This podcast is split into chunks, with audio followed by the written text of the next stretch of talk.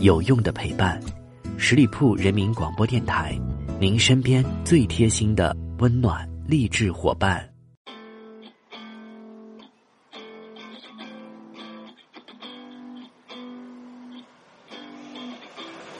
I was 16 with a rocket and some sunshine in my pocket.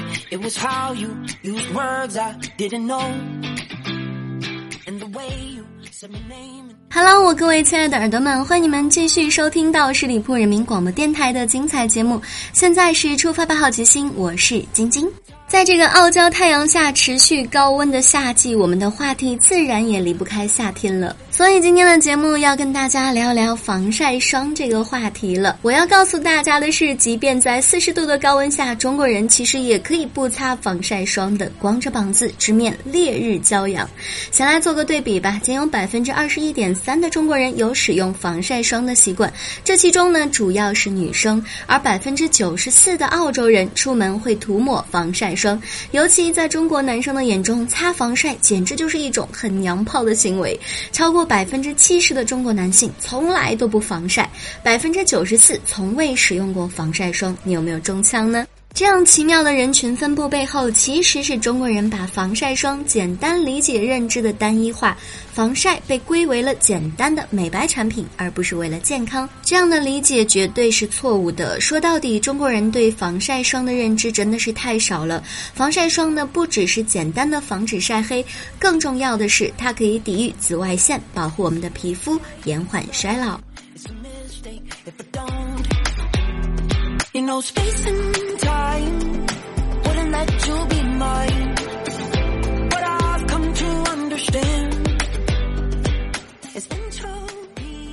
想知道中国人为什么和欧美人不一样，偏偏不爱防晒？这个还要回归到几百年以前。从十七世纪开始，佝偻病在欧洲横行，也就是骨骼畸形和生长障碍。最严重的时候，英国有约百分之二十五的儿童饱受折磨。直到一九一六年，纽约的两位医生艾斯和昂格尔发现晒太阳可以治愈婴儿的佝偻病。为了让欧美人直起腰板来，一场全民晒太阳的健康运动轰轰烈烈就这样开始了。于是，在佝偻病的阴影下，许多欧洲人都以暴晒为荣，以防晒为耻。英国剑桥开设了专门教孩子如何晒太阳的夏令营。伦敦政府干脆在市中心建了一个公园，让大家脱光了衣服敞开来晒，进行健康的晒太阳社交。每天暴晒一小时，健康幸福一辈子的理论，很快就从欧罗巴大陆传到了美国。一九三零年，美国医疗协会紧跟着英老大哥，安利全民日光浴。不仅如此，美国人还把人定胜天的智慧发挥到了极致。天有阴晴，紫外线灯却没有。家用紫外线灯赶紧装起来。美国的康奈尔大学为学生着想，特地设立了专门的晒太阳室，以紫外线灯确保大家晒得开心、晒得尽兴。而如此热爱晒太阳的欧美人，用日晒换来了什么呢？佝偻病发病率是降低了，可是皮肤癌却成了新的梦魇，成为了当时欧洲地区发病率第一的疾病。但是后来的研究表明，佝偻病发病原因在于缺乏维生素 D，其实根本不需要日晒就可以补足的。人类健康之光的紫外线灯不仅仅会把皮肤晒伤，还是关键的致癌因素。在十八岁之前，严重的一次晒伤会让皮肤癌的发病率高出一倍。就这样，风靡欧美的日光浴风潮戛然而止。如何科学的防晒，成为了欧美人民新的课题。一九四二年，一种叫做氨基苯甲酸的化学成分被发现，能够有效的屏蔽紫外线，防止晒伤。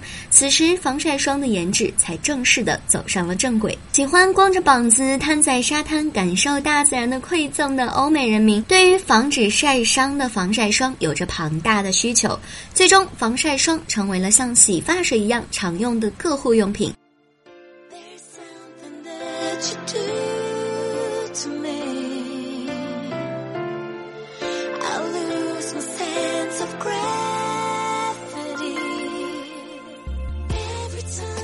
而中国人与防晒霜的命运却不是如此的，命运交错间包含着各种幸与不幸。幸运的是，在皮肤癌这件事情上，中国人生下来就躲过了一劫。肤色是决定皮肤癌发病率的重要因素。皮肤当中的色素可以减缓紫外线的伤害，肤色越深，皮肤癌发病率越低。因此，以肤色作为皮肤癌发病率的比较标准，白人大于亚洲人，大于黑人。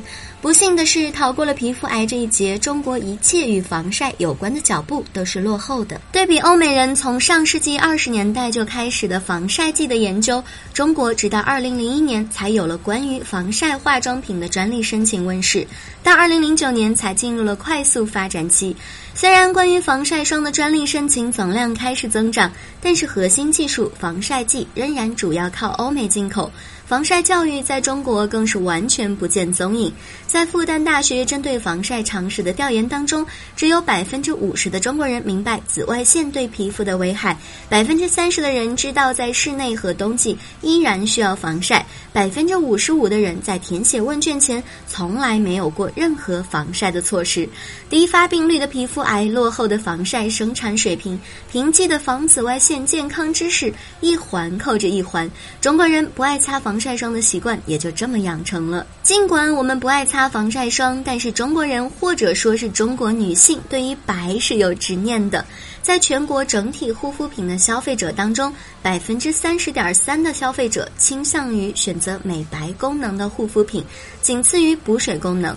消费者平均每周使用八次美白类的产品。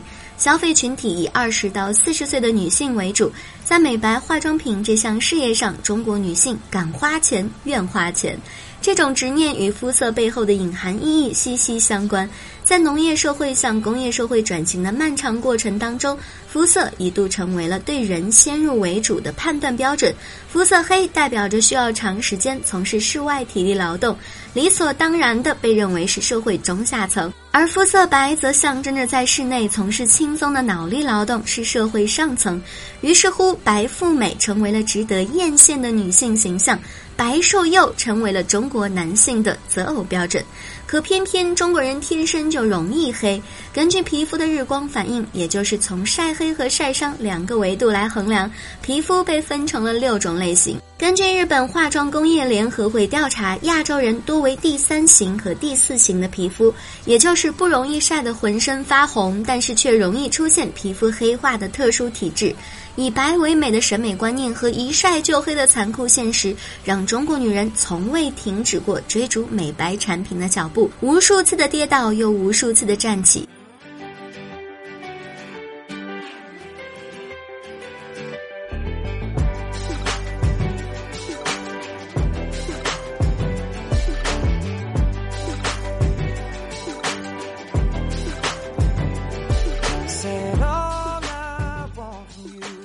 在古代，美白的手段还是比较直接的，不管三七二十一，先往脸上扑上两斤粉。如今直接涂白是行不通的了，有些爱美人士已经率先迈出了第二步——漂白。简单的说，就是在化妆品当中添加具有腐蚀、剥落表皮角质细胞的物质，来达到美白效果。常听到果酸焕肤，就属于温和版的漂白，刷一层白一度。只可惜皮也会被越刷越薄，皮肤屏障被破坏，造成了敏感肌，是治标不治本的典型手段。事实上，这些姑娘的美白之路都走歪了，防晒才是美白的第一要义。要了解防晒，首先要了解紫外线。紫外线按照波长分为长、中、短三个波段，也就是 UVA、UVB 和 UVC。最后一个 U UVC 在努力进入地球前就被臭氧层拒之门外了，基本上是不用考虑了。剩下的两个里面，中段的 UVB 能够直接达到皮肤的表面，是晒伤、晒红、晒出水泡等一系列皮肤问题的罪魁祸首，可以称为晒伤段。伤痕累累的欧美人研发防晒霜的时候，最先瞄准的就是晒伤段的 UVB，因此隔绝 UVB 在很早之前就达成了全球共识。在防晒霜标示 S SPF。SPF 越高，则防晒伤的能力越强。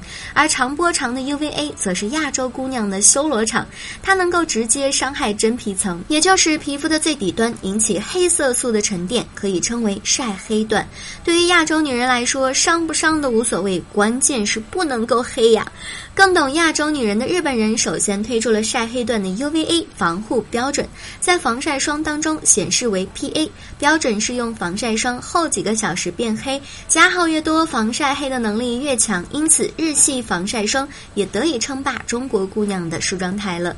说白了，中国女人涂防晒霜的目的只是为了美白，但不可否认的是，对于亚洲女人来说，不涂防晒会老得更快一些。当然，还有很多人认为亚洲人老得慢，不用像欧美人一样天天都擦防晒。但是早有研究表明，长期暴露在紫外线下的人群，比较少暴露的人，皮肤老化速度加快了十年。法国妇女确实比中国妇女早十年出现了第一根皱纹，但是在皱纹增长的速度上，中国妇女在四十到五十岁的阶段实现了弯道超越，达成了老得比法国人快的新成就。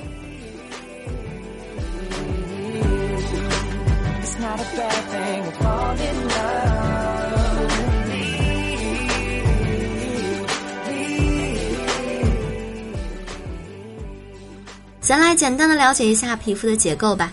皮肤分两层，表皮和真皮。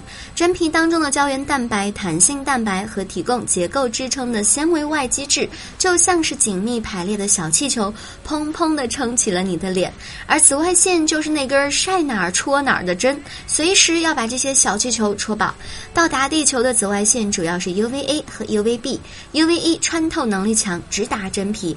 这道光一照射，本来饱满的纤维细胞就会皱成一团。细胞缩小了，活动空间也就大了。原来紧密排列的纤维细胞瞬间溃不成军，表皮承受不住这突如其来的空虚，就会出现皮肤的松弛、向下走的脸部线条等等的。UVB 就更狠了，不仅会刺破你的胶原蛋白，还会让你长出异常纤维细胞。想象一下，原本长得都一样的细胞里，突然混入了不规则的外来客，表皮便出现了褶皱，也就是长出了皱纹。紫紫外线还有个大杀器，产生自由基，它能够直接影响基因，基因表达里控制皮肤老化的部分被缩短了，细胞增殖减慢。简单的说，你天生不显老的优势被砍断了，从根源上重回年轻态的美梦就破灭了。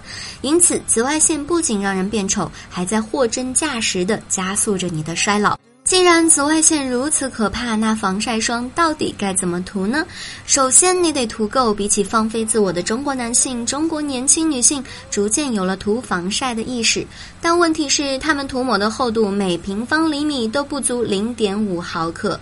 上文当中，我们已经提到了代表防晒伤指数的 SPF 值，在产品测定的时候呢。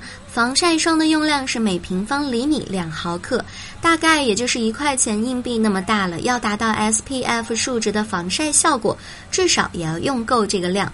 做点简单的计算，如果你买了一支 SPF 五十倍的防晒，以大多数中国人抠门的用量看，你每次只使用了每平方厘米零点五毫克，那么实际的防晒指数只有 SPF 二点五，基本上是等于白费的。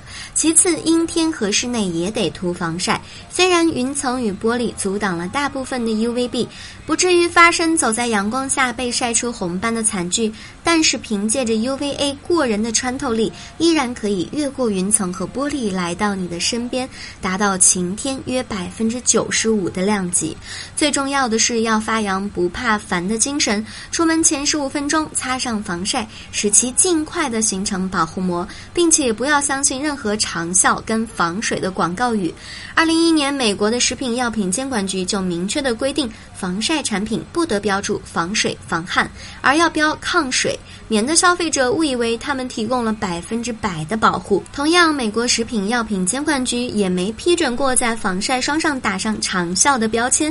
对于那些防水抗汗、十二小时不脱妆的防晒产品，信不信由你，反正黑不黑也由你了。讲到这里，突然间发现自己平常的防晒措施做的还是不太够的。希望听完这期节目的你们，一定要深刻的认识到，防晒不再仅仅是为了美白，而是为了我们的身体健康。好啦，以上就是今天节目的全部内容。再次感谢朋友们的聆听。如果你对我节目有什么好的意见建议，欢迎在下方留言，我看到的话呢，也会及时的回复大家。同时，节目最后依然要提醒朋友们来关注我们十里铺人民广播电台的微信公众号，每一天都会有精彩的内容分享给大家哦。周末愉快，我们下个周五再会吧，拜拜。